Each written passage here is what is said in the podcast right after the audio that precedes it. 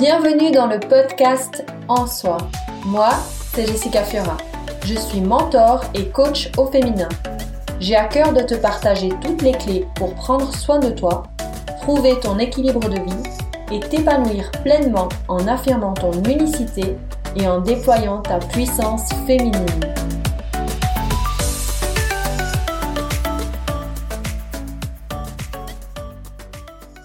Nous sommes une personne à part entière et ce seul critère fait de nous un être unique. Lorsque nous naissons, notre genre est défini par un caractère physiologique, mais cela ne garantit pas notre goût pour la féminité, ni notre avenir en tant que femme. Naître fille, cela ne veut pas dire obligatoirement devenir femme. En grandissant, nos goûts s'affinent, notre personnalité aussi. Les événements que nous traversons nous forgent, et notre maturité, eh bien, elle nous aide à devenir celle que nous sommes destinés à être. En d'autres termes, c'est notre évolution tout au long de notre vie qui nous aide à devenir femme. Ce que j'ai compris, moi, c'est que la féminité, elle n'a rien à voir avec le fait de devenir femme. En effet, une fille, elle peut grandir, évoluer, avec un goût prononcé pour l'univers masculin, sans affirmer sa féminité, mais être une femme de caractère tout de même. Devenir femme, eh bien, ça prend du temps. On peut être une femme accomplie à 30, 40, 50, même plus en fait. Devenir femme, c'est avant tout réaliser un cheminement pour se trouver soi-même. Et pour cela, il faut apprendre à se connaître. Ça peut prendre de nombreuses années. Pour devenir femme et se connaître en tant que femme, je crois que la chose la plus importante, c'est s'écouter soi-même. Il est important de s'écouter soi-même et de prendre conscience de qui nous sommes au fond de nous. Cela passe par des actions au quotidien qui sont finalement essentielles. Identifier nos valeurs profondes, cerner nos besoins, accepter mais aussi comprendre nos émotions, connaître nos qualités et nos défauts, nos forces et nos faiblesses. C'est justement ce que je te propose à travers mon nouveau programme de coaching de groupe. Se connaître prend du temps, apprendre à se connaître prend du temps. Il en va de même pour devenir la femme que tu as toujours rêvé d'être. Et lorsque nous y parvenons, il s'agit de rester fidèle à ce que nous sommes chaque jour. Il y a une phrase que j'aime beaucoup, que tu connais peut-être. Elle est de Simone de Beauvoir. On ne naît pas femme, on le devient. On ne naît pas femme, on le devient. C'est pourquoi j'avais envie de te partager aujourd'hui à travers cet épisode de podcast, eh bien, mon propre cheminement pour devenir et naître femme. J'ai repensé à quelques années en arrière, à la jeune fille que j'étais. Et je me souviens d'une expérience qui a beaucoup compté pour moi, que j'avais envie de te partager. J'étais adolescente, je devais avoir 12, 13, peut-être même 14 ans. Je me souviens plus trop.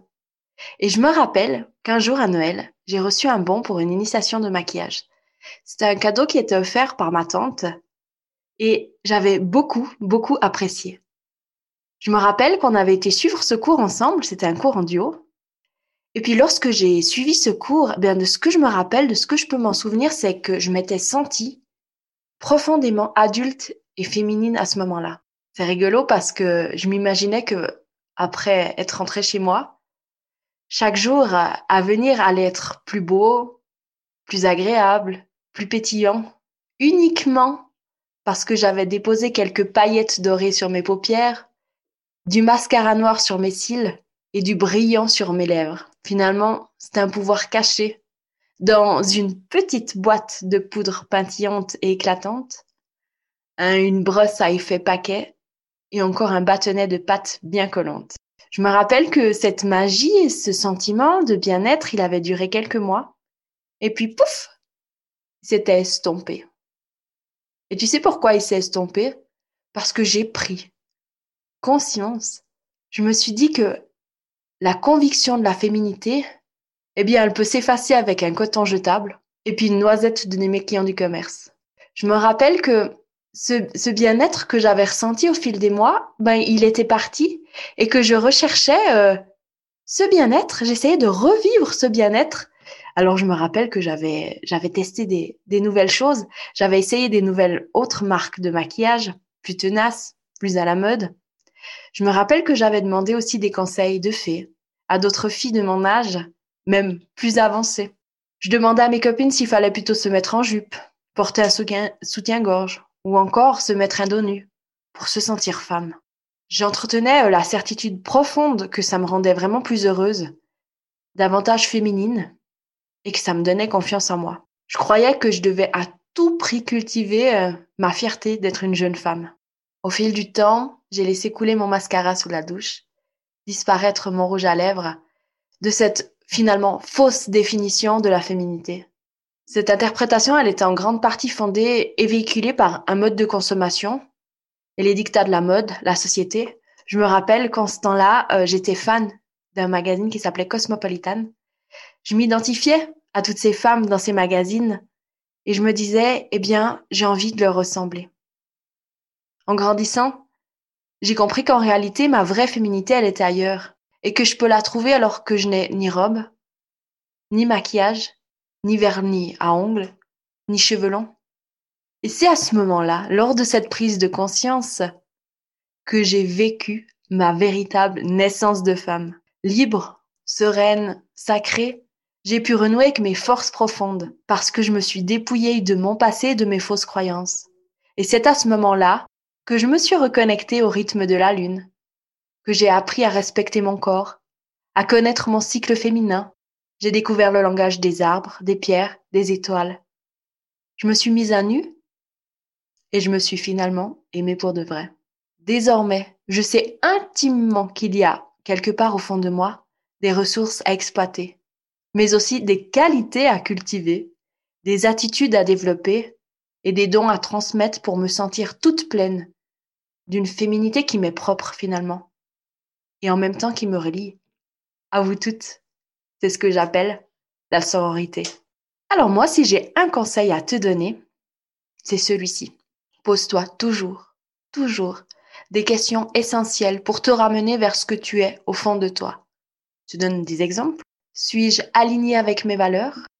Suis-je fier de ce que j'accomplis en ce moment?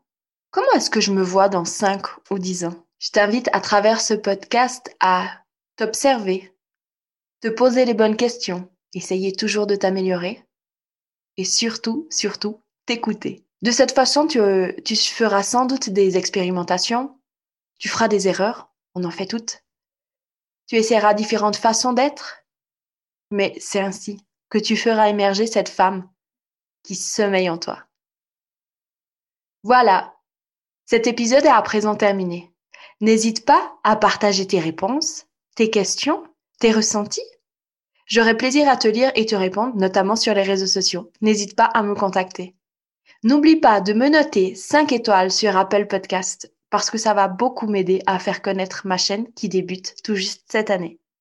Nous, on se retrouve dans 15 jours pour un, euh, un nouvel épisode. Ça sera une interview au féminin. Je me réjouis.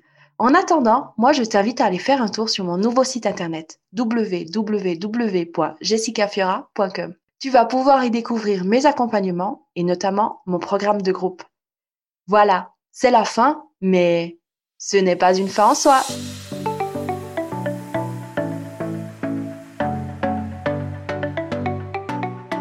Si tu as apprécié cet épisode, alors je compte sur toi pour le partager. Je t'invite à t'abonner à ma chaîne poster 5 étoiles et laisser un avis sur Apple Podcast. Pour te remercier de ta contribution, je t'offre en cadeau un cahier de gratitude. Tu trouveras dans la description du podcast le lien pour t'annoncer et transmettre tes coordonnées. Je me réjouis de te retrouver sur les réseaux sociaux, ma page Facebook, mon compte Instagram ou encore ma chaîne YouTube. Tu es précieuse, merveilleuse et fabuleuse en soi. Alors surtout, surtout, ne t'oublie pas.